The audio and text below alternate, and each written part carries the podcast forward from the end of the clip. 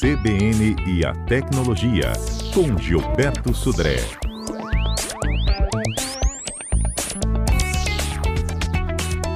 Olá pessoal, bom dia.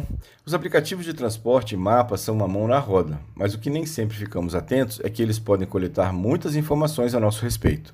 Vamos começar pelos seus destinos favoritos. Aplicativos de mapa e transporte possuem a opção Favoritos para o usuário adicionar os locais que vai frequentemente, como o endereço de casa e do trabalho.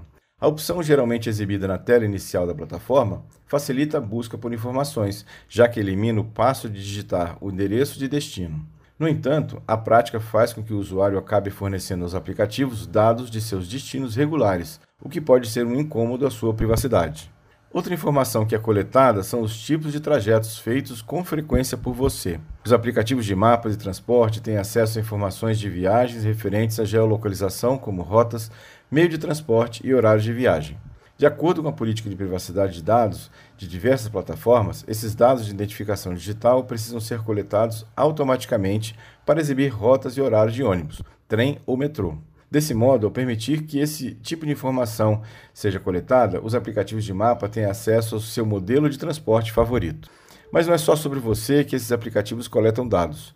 Sua interação com outros usuários no aplicativo também é registrada, por exemplo, quando uma rota é compartilhada com terceiros. Além disso, aplicativos de transporte privado ou de caronas também podem coletar informações de conversas trocadas com outros usuários da plataforma.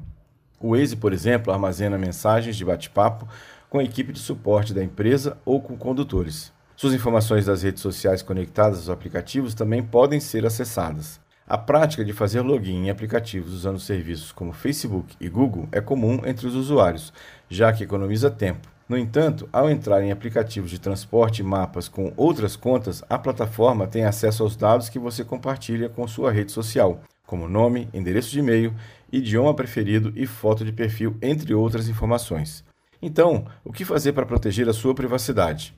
O histórico de localização dos aplicativos guarda as localizações que você visitou. Dessa forma, a plataforma tem acesso aos seus destinos já buscados. Uma dica de segurança então é desativar a configuração.